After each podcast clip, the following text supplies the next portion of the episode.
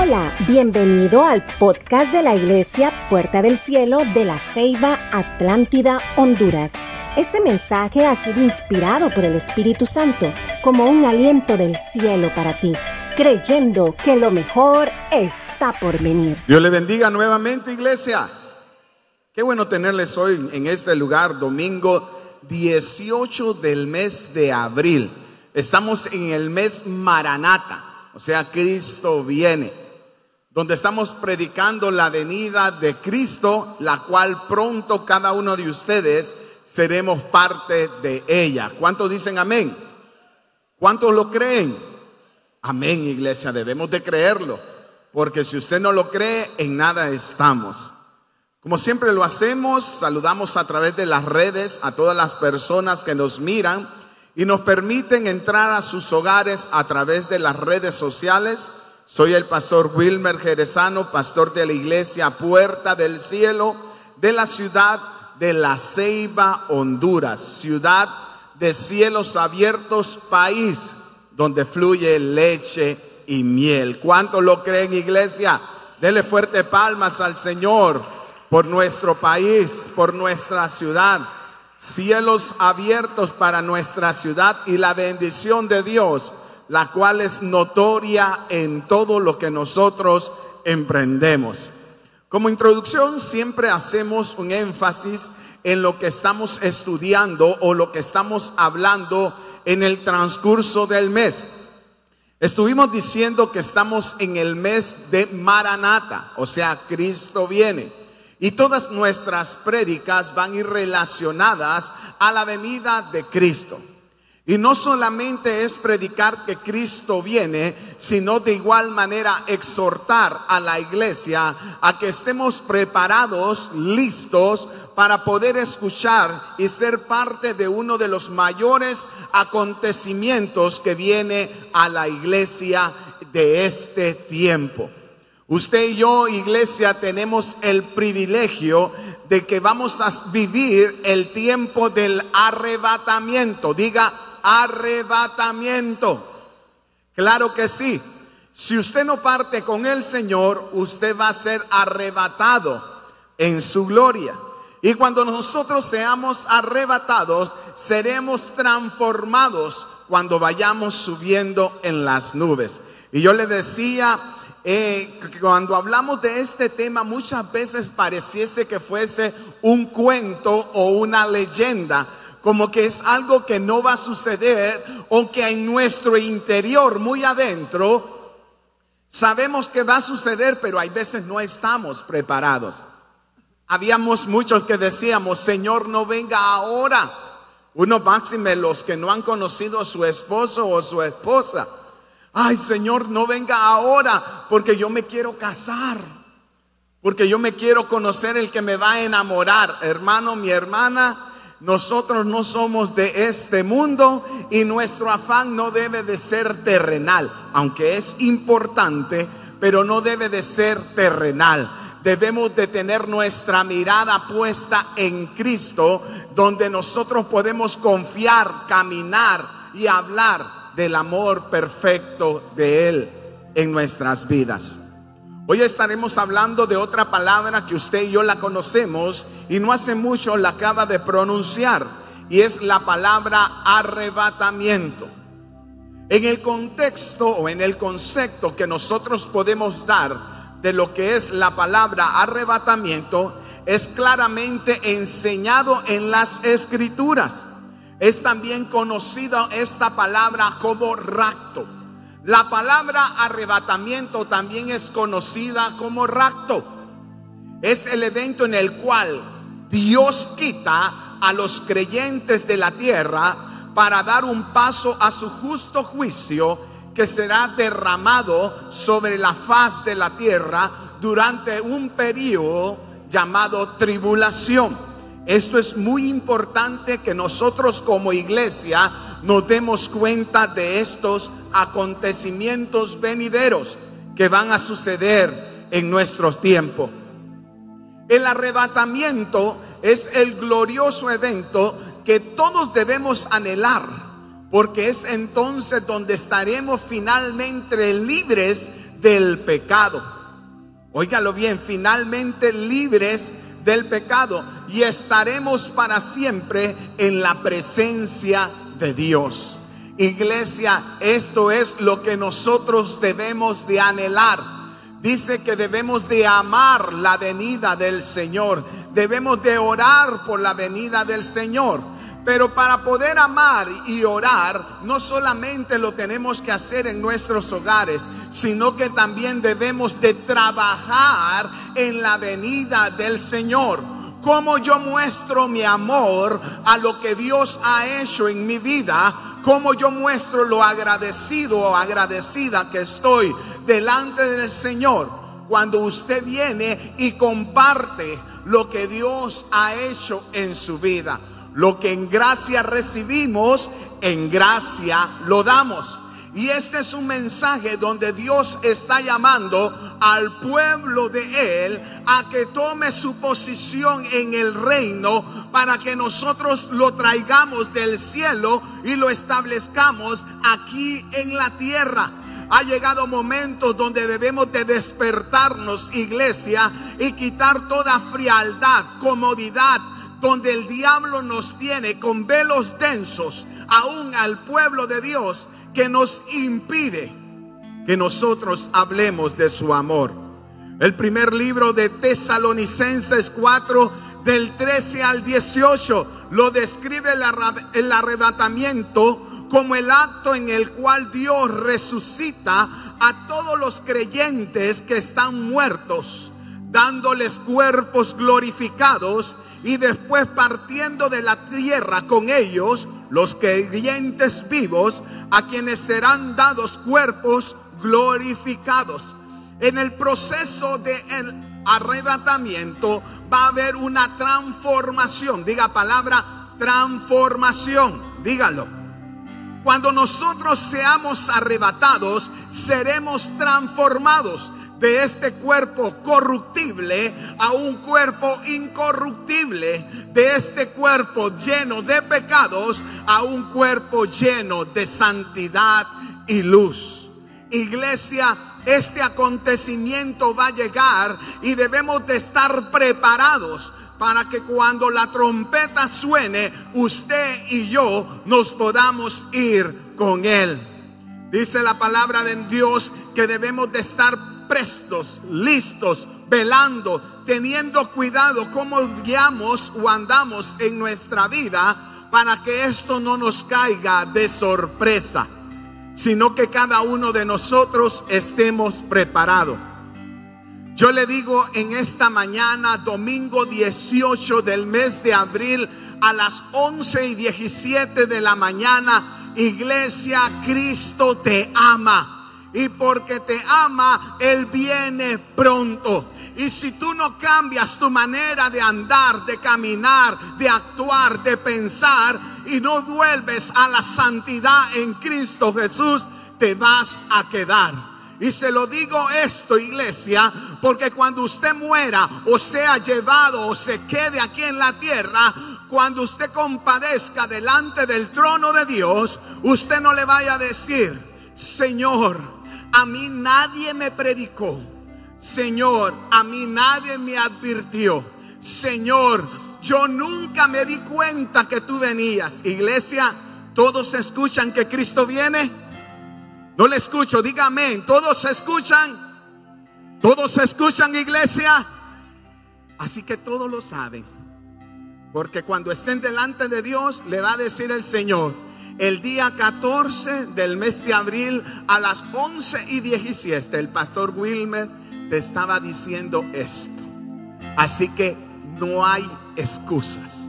Si usted se queda iglesia, vamos a dejar guindadas las llaves en la parte de aquella esquina para que cuando tenga temor venga por ellas y se quede aquí orando o clamando o gritando o llorando, pero haciendo algo. Porque los que estemos listos, escucharemos el sonido de la trompeta, miraremos a los cielos y veremos la venida del que tanto nosotros amamos, a Jesucristo, y subiremos con Él a los cielos. ¿Cuántos estamos preparados para este evento? ¿Cuántos anhelamos este evento? Debemos de tener cuidado y amor y temblor para poder entender lo que Dios quiere darnos a conocer. Iglesia, Cristo viene. Iglesia, Cristo viene. Y Él viene por una población que le crea y entienda su propósito. Dice la palabra que los que hemos quedado, los que vivimos aún aquí en la tierra, seremos arrebatados juntamente con ellos en las nubes. Mi alma volará, iglesia. Su alma volará si está preparado. Miren la persona que tiene al lado. Tiene cara como que si se va a ir con Dios. Pregúntele, ¿se va a ir con Dios? Hágale esa, esa, esa pregunta que a veces suena. Muchos dicen, ah, yo no creo. Es que he hecho tanto pecado. He hecho tanto malo. Yo le voy a decir y vamos a hablar. Esto solo es la introducción a lo que vamos a hablar en esta mañana. Para lo que Dios quiere hacer en nuestras vidas. El arrebatamiento de la iglesia es un evento que está por suceder pronto. ¿Qué dice la Biblia de este evento? El cual nos da testimonio en su palabra que sucederá. Yo en vez de decir testimonio le puse afirmaciones reales de acontecimientos vividos que dan fe de que algo va a suceder. El primer libro, óigalo bien, el primer punto tenemos que es una de las afirmaciones, el arrebatamiento número uno que Dios nos da para que cada uno de nosotros estemos preparados. Yo le voy a pedir que abra su Biblia en el libro de Hebreos 11.5. Libro de Hebreos 11.5. Yo sé que hace calor, pero amados, créanme, que aquí donde yo estoy hace mucho más. Y dice la palabra de Dios en el nombre del Padre, del Hijo y de nuestro amado Espíritu Santo. Y a su letra dice así. Por la fe Enoch fue traspuesto. De oigan bien, traspuesto, o sea, arrebatado, para no ver muerte. Y no fue hallado porque lo traspuso Dios. Y antes que fuese traspuesto, tuvo testimonio de haber agradado a Dios. ¿Qué hizo Enoch? Iglesia, ¿qué hizo Enoch? Agradó a Dios. Eso es lo que hizo Enoch. Agradar a Dios, o la palabra agradar a Dios, es aquel que se centra en la verdad, la justicia y el dar amor. Saber perdonar, que es una palabra que nos cuesta en esta actualidad. Saber perdonar, ayudar al necesitado, pero con un corazón sincero de que no espera nada a cambio. Inclusive haciendo buenas obras por las cuales no recibiremos ningún reconocimiento.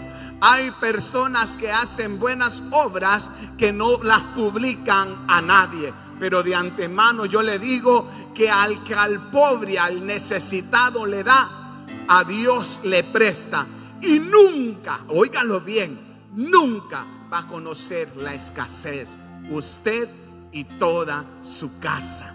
Porque hay palabra de parte de Dios cuando nosotros somos desprendidos en todo lo que nosotros tenemos, Dios empieza a dar. Yo escuchaba hoy una prédica, usted y yo solo somos mayordomos de las bendiciones que Dios nos está dando aquí en la tierra. Y como mayordomos de estas bendiciones, debemos de aprender a cuidarlas y administrarlas de la mejor manera.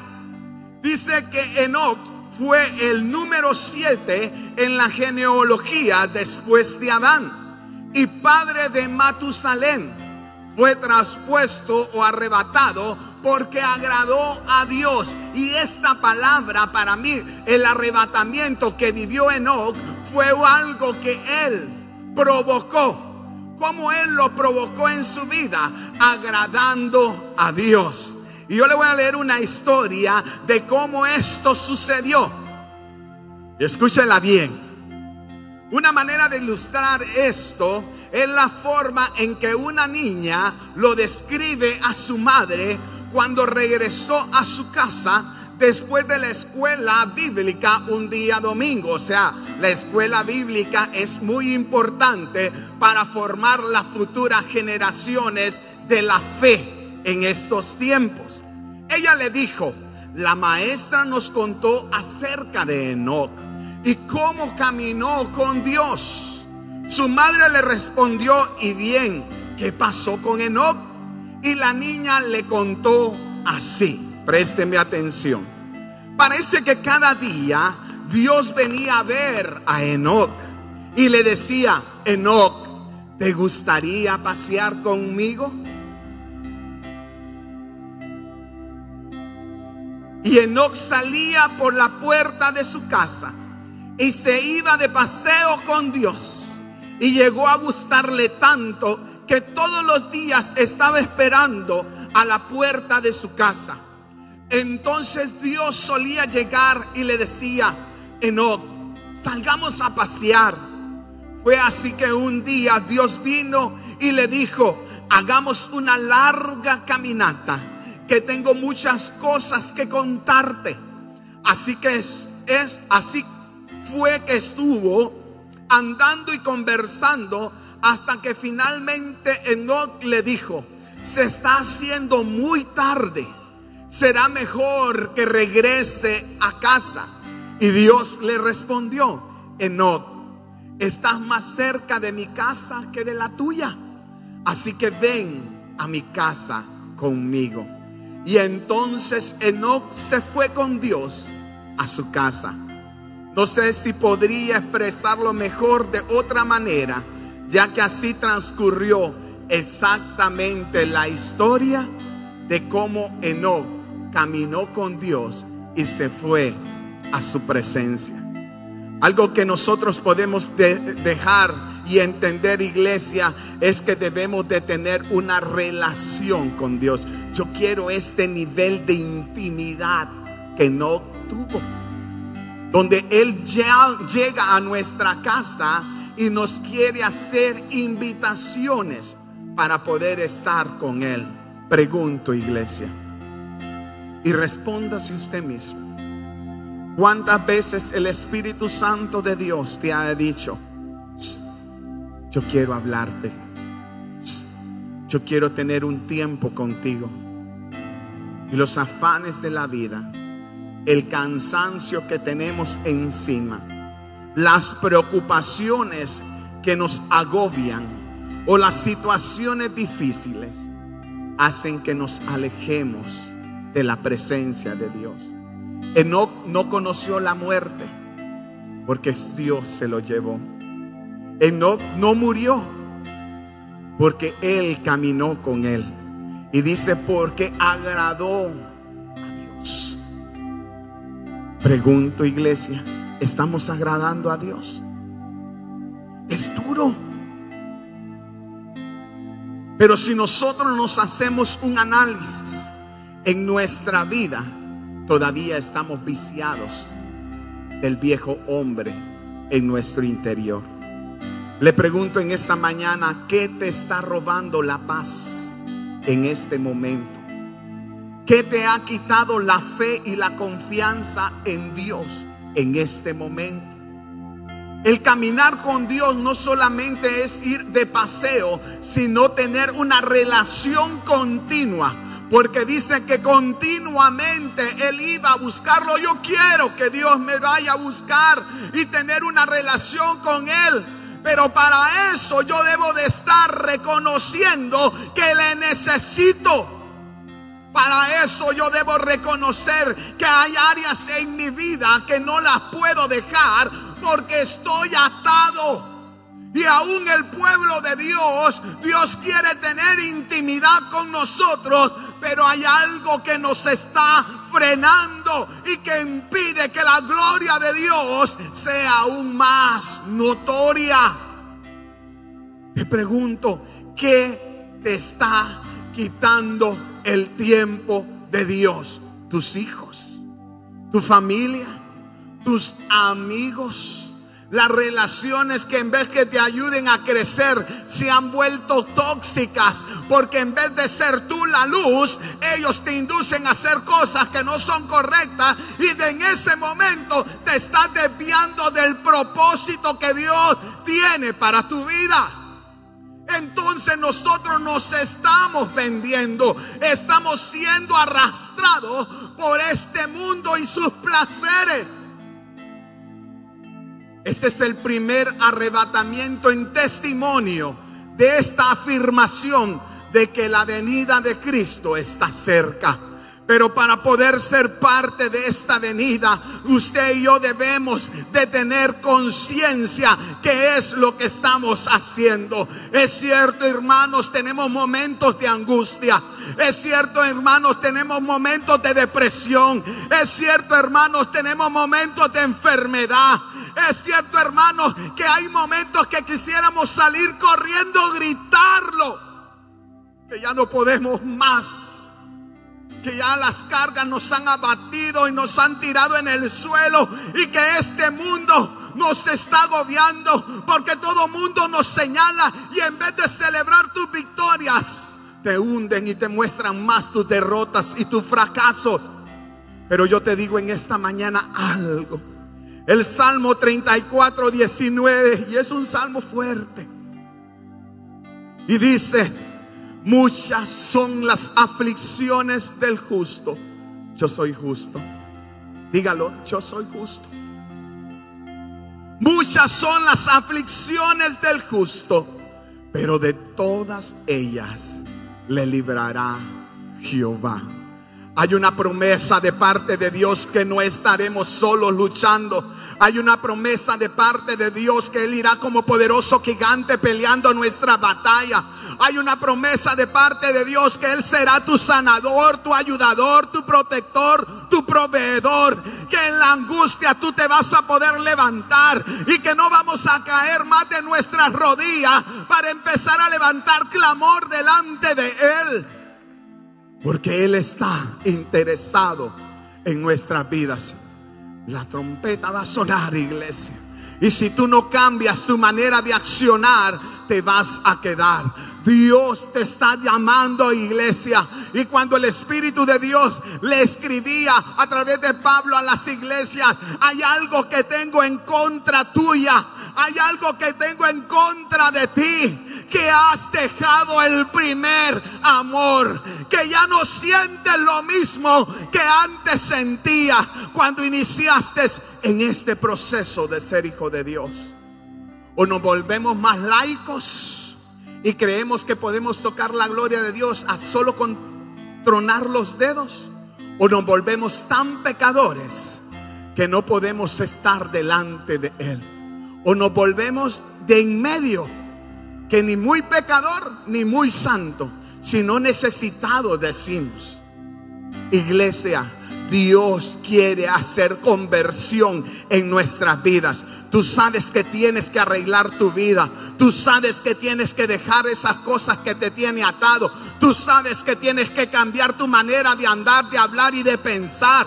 Tú sabes que Dios te está llamando para grandes cosas y que tienes un propósito profético en tu vida, pero te has lentado te has detenido, te has estancado, te has conformado con lo poco que Dios te está dando, cuando el Dios que nosotros tenemos es vasto, es grande, es abundante, para poder ver su misericordia y para que sea real en nuestras vidas.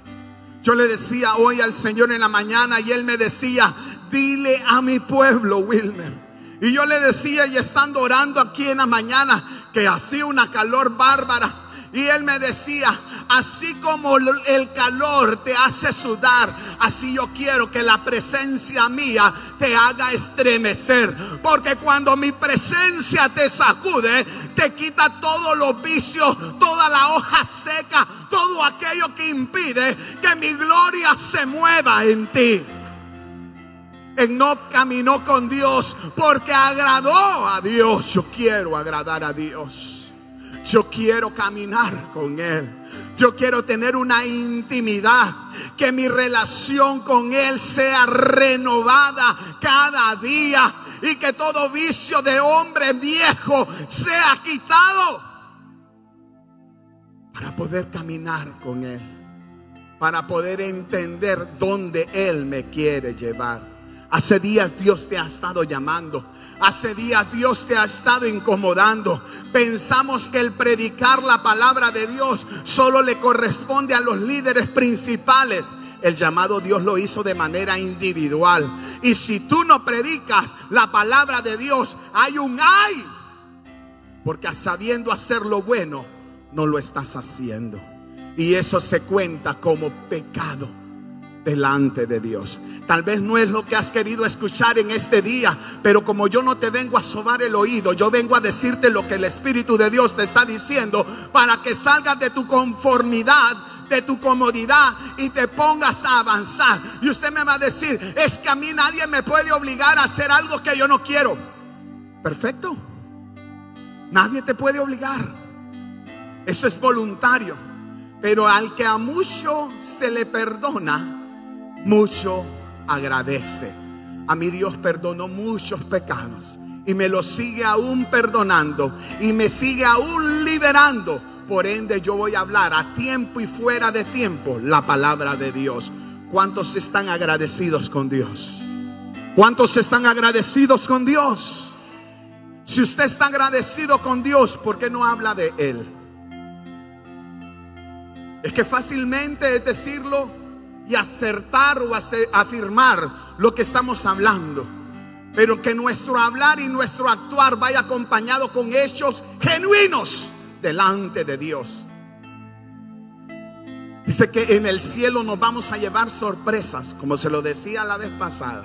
Pero una de las mayores sorpresas va a ser que nosotros los que estamos pregando como líderes, a los que vienen comenzando como discípulos, que va a ser entregada una corona.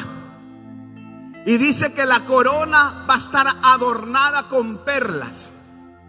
Y las perlas representan las almas que has ganado para Él. Te pregunto, ¿tu corona tiene perlas? ¿O solo es la latita de la aureola? ¿Hay perlas en tu corona?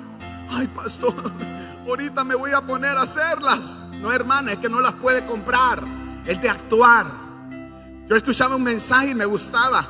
Muchas veces nosotros decimos, es que yo soy cristiano y en el trabajo hay veces nos da pena y otras veces lo afirmamos, es que soy cristiano. Porque crees que cuando tú dices que sos cristiano, como que tienes un privilegio, una aureola o una protección. La tenemos si estamos bien con Dios. Pero muchas veces nosotros decimos que somos cristianos en nuestros trabajos, pero tus hechos hablan lo contrario. Porque estás predicando a Jesús. Venir los domingos a la iglesia. Te miran en este púlpito. Pero cuando estás solo con tus amigos sos otra cosa. Eso no es ser cristiano. Eso se llama ser hipócrita. Duro, pero cierto. Y Dios te está confrontando de esta manera para que cambies tu manera de actuar, para que cambies tu manera de andar, para que cambies tu manera con quien te estás relacionando. Usted cree que le hace bien por ser el alma de la fiesta. Servimos de burla, somos payasos delante del diablo y él se hace mofa de nosotros. El pueblo de Dios es un pueblo que se para firme en los principios de la palabra, que usa la palabra para declarar, para decretar, para profetizar, para establecer, para arruinar todo plan del maligno. Ese es el pueblo de Dios que va teniendo y comprende cuál es su posición. Yo le pregunto en esta mañana, ¿estás haciendo tu trabajo? Estamos predicando la palabra de Dios.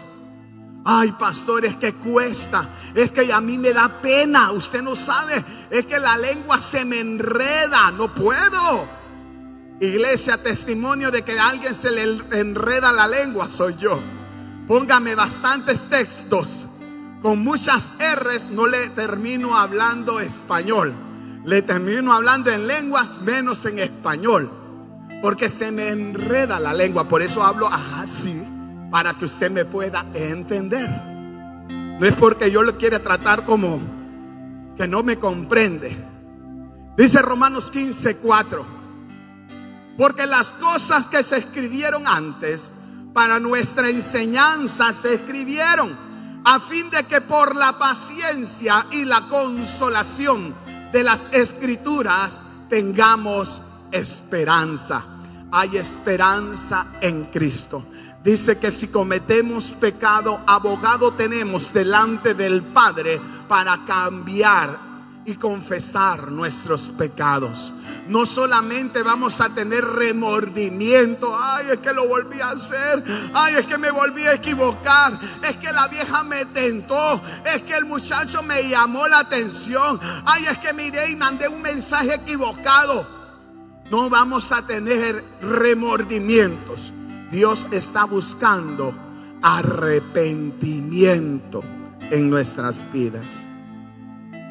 Me encanta su silencio.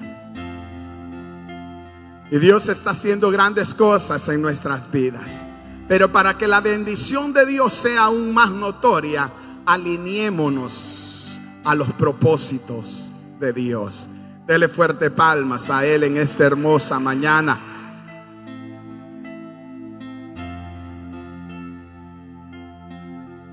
Hace calor. Segunda afirmación. Arrebatamiento número 2. Segundo libro de Reyes 2.11.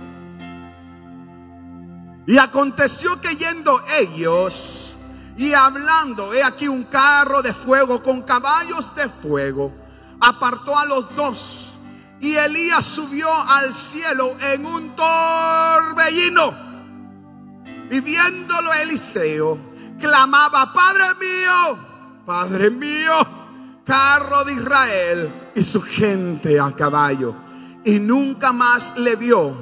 Y tomando sus vestidos, los rompió en dos partes.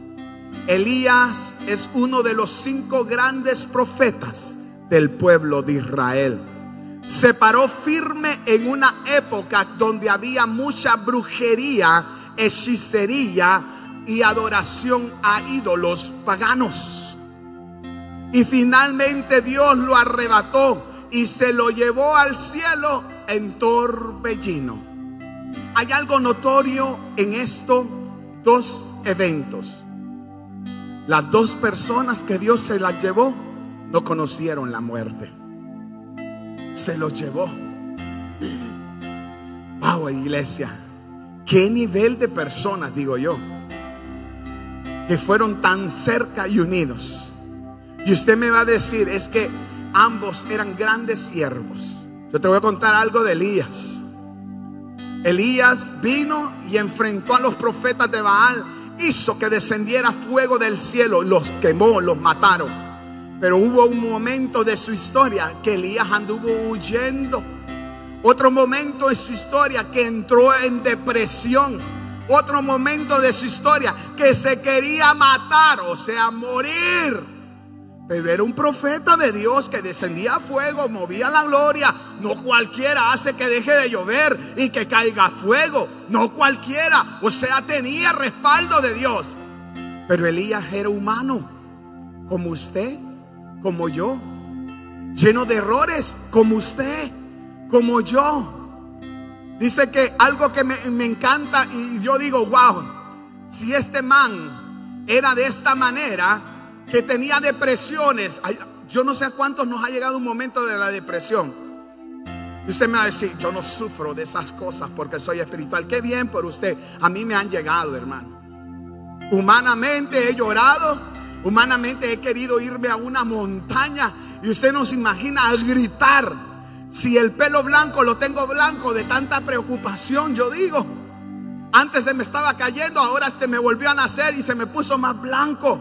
Alguien me decía, ay hermano, es que el pelo blanco es el adorno a la madurez. Yo no quiero madurar. ¿Quién le ha dicho? Es el adorno, mire que le hacen bonitos juegos sus rayitos. Yo me lo voy a pintar, le digo a los hermanos. Pero lo fregado de todo esto, hermano, es que siempre va a estar la raíz. No lo voy a poder ocultar. Muchas veces nosotros le queremos echar pintura al pecado, pero la raíz es blanca. Tremendo, ¿verdad? Pero Dios quiere cambiarnos. Dios quiere que pasemos a otro nivel espiritual. Dios quiere que usted y yo caminemos en lo sobrenatural de su presencia. Que ya no seamos comunes, sino seamos extraordinarios. Y a cada vez que yo leo al profeta Elías, que es el profeta del fuego, que yo le digo así, y muchos lo conocemos de esta manera, era igual que nosotros. ¿Cuántos de nosotros no nos hemos querido morir? Usted me va a decir, ay, pero eso es pecado. Sí, hermano, es pecado, pero nos hemos querido morir. ¿Cuántos de nosotros nos hemos encerrado en nuestros cuartos y no queremos salir de la cama porque estás llorando todo un día, porque te ha entrado un momento de desconsolación donde nadie te comprende, nadie te entiende, donde todo el mundo te mira de menos y hasta te dicen que haces mucho show? Tremendo. Porque no te están captando que en este momento Dios te está procesando. ¡Oh, aleluya! Porque en tus lágrimas, en tu desesperación, Dios te está diciendo, sos humano, humana, yo estoy contigo. Nunca te voy a soltar. Yo estaré contigo. Y aunque se levanten mil en contra tuya, por un solo camino, por siete caminos tendrán que huir delante de ti. Dice que Él adereza mesas delante de mis angustiadores. ¿Qué es angustiador? Es aquel que te oprime, el que te roba la paz, el que te quita el sueño. Gózate iglesia. Vienen tiempos de recompensa. Gózate iglesia. Quítate el silicio.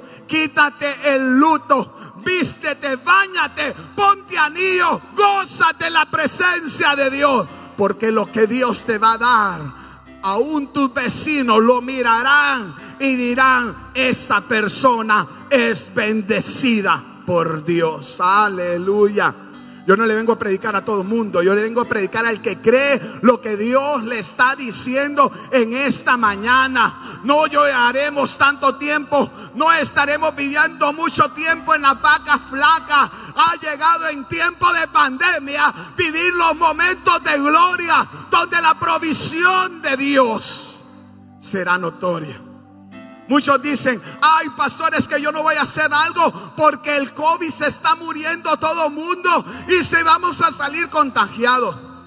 Ya nos pusieron la vacuna, aunque algunos ya se la pusieron, pero la mía tiene sello Espíritu Santo. Yo no voy a morir si no está en los propósitos de mi Dios. Y yo te digo en esta mañana, no vas a morir, vas a vivir camina confiado y seguro que Dios tiene cuidado de ti. Dele fuerte palmas a Él. Aleluya. Porque Dios está haciendo grandes cosas y hará grandes cosas en medio de su pueblo.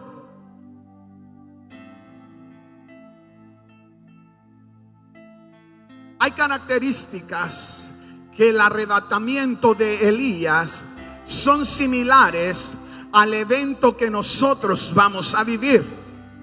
La primera era que cuando Elías estaba con Eliseo, se habían levantado varios profetas y le habían dicho, hoy tu Señor será arrebatado.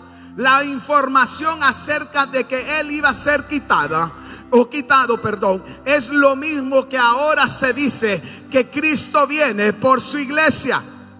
Y cada uno de nosotros debemos de estar seguros y velar porque no sabemos el día ni la hora que va a suceder esto. El segundo elemento es el elemento sorpresa de la situación del arrebatamiento en la venida del Señor. Dice que dos estarán en el campo, uno será tomado y el otro será dejado. Cuando Eliseo y Elías caminaban, dice que vino un torbellino y fue arrebatado Elías. Este es el mismo acontecimiento que vendrá pronto para la iglesia.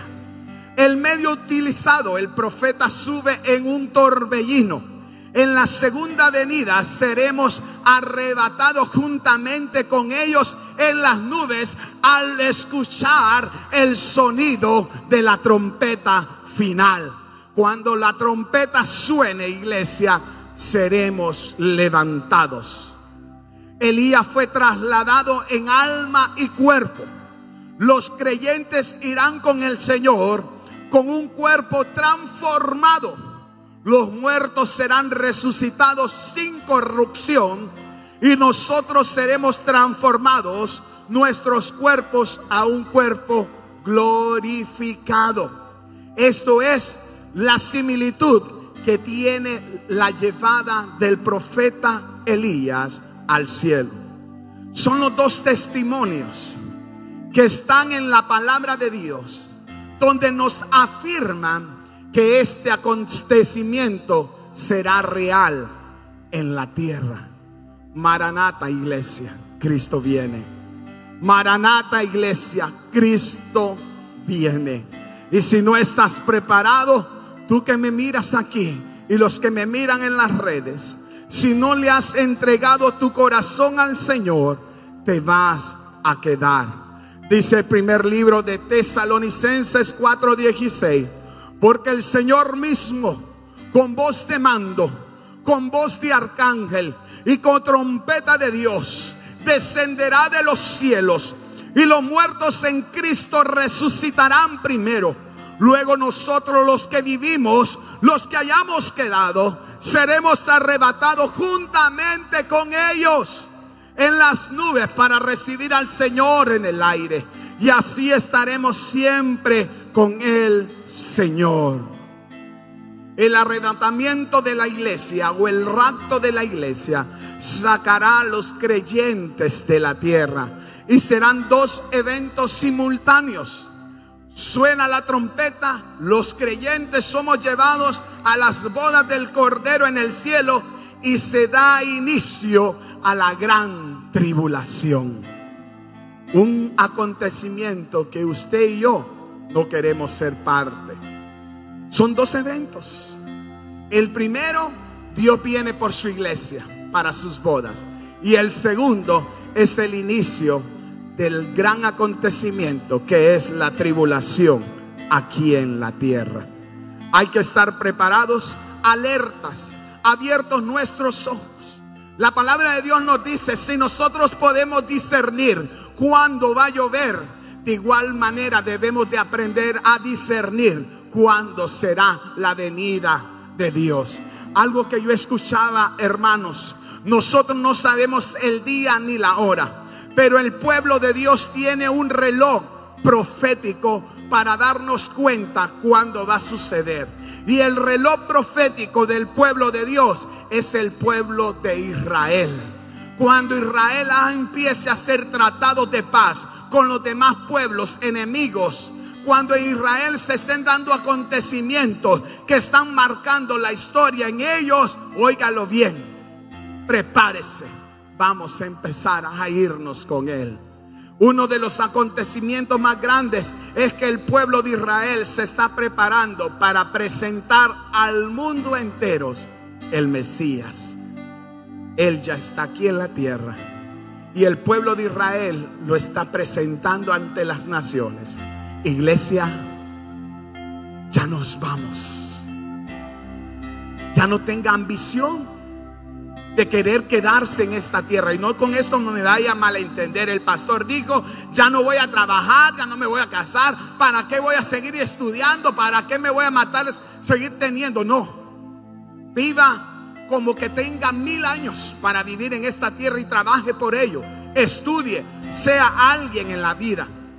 Pero viva el último momento como que si en este instante va a sonar la trompeta de Dios. Israel está marcando el reloj profético para nosotros, el pueblo de Dios. ¿Cuántos ya vieron esa noticia? Yo le invito a que lo busque en las redes. Usted me va a decir, es que no todo lo que se publica en las redes hay que creerlo. Se publican un sinfín de cosas y usted le da like. Vaya y busque y investigue lo que está sucediendo en el otro lado de este charco donde vivimos. Tenemos que tener cuidado. Tenemos que estar alertas. Dice testigos. Y usted me va a decir, esto es un acontecimiento que sucederá luego que la iglesia sea arrebatada. No es tan relevante mencionarlo porque usted y yo vamos a estar en el cielo. Pero para los que se queden, ahorita yo le voy a enseñar a usted. Para que esté preparado y se ponga chiva, ¿verdad? Abra bien los ojos. Dice testigos, Apocalipsis 11:3. Y daré a mis dos testigos que profeticen por 1270 días, vestidos de silicio. Estos testigos son los dos olivos y los dos candeleros que están de pie delante de Dios en la tierra. Dios en la gran tribulación enviará a dos testigos a predicar. Piensen esto. ¿Quiénes son estos dos testigos? Unos dicen que fue es Enoch y Elías. Porque son las dos personas que no conocieron muerte. Además, Apocalipsis explica que ambos mueren y luego resucitan. Dos. Otros dicen que es Moisés y Elías. Porque la palabra de Dios dice que uno tiene la habilidad de convertir el agua en sangre y el otro en hacer descender fuego. Tiene más lógica.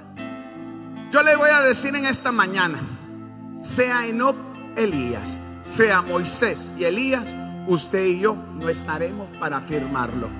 Nosotros estaremos en las bodas del Cordero. Allá estaremos. Ese va a ser nuestro momento y es lo que más nos debe de importar. Dice que estas personas darán y andarán predicando la palabra de Dios. Serán los dos que tienen testimonio aquí en la tierra aunque Moisés murió, en los planes de Dios hay mil formas de cómo Él lo puede hacer. Y si a Él se le place traerlo de nuevo a predicar, Él lo hace. Dice que nadie lo va a poder matar. Porque cuando alguien quiera venir en contra de ellos, de sus bocas saldrá fuego y serán muertos los que quieren matar. Lea Apocalipsis. Aunque muchos dicen es que leer Apocalipsis me da miedo. No me gusta hablar de Apocalipsis. No me gusta hablar de qué es lo, lo que está pasando. La gran realidad que sucederá en este momento y la cual es muy pronto. Mateo 24, 40. Entonces estarán dos en el campo, ya se lo había leído. El uno será tomado, el otro será dejado. Dos mujeres estarán moliendo una será tomada, la otra será dejada. Velad pues porque no sabéis a qué hora ha de venir vuestro Señor. La trompeta final es el preámbulo al arrebatamiento. Y el arrebatamiento es el preámbulo a dos eventos. La boda del Cordero y el inicio de la gran tribulación. Póngase en pie, iglesia.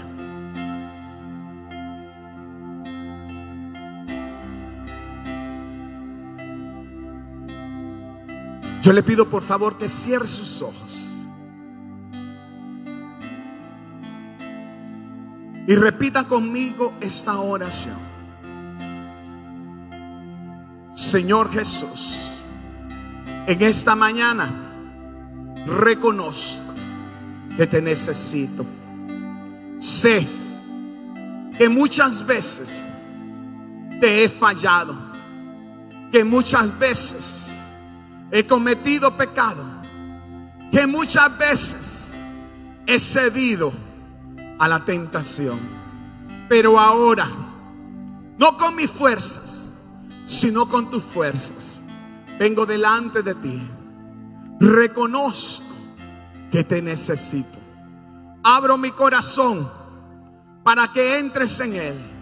Inscribe mi nombre en el libro de la vida acéptame tal como soy. Espíritu Santo, quiero oírlo. Espíritu Santo, en esta mañana, yo te pido que me muestres en qué área de mi vida me he equivocado o estoy haciendo algo malo.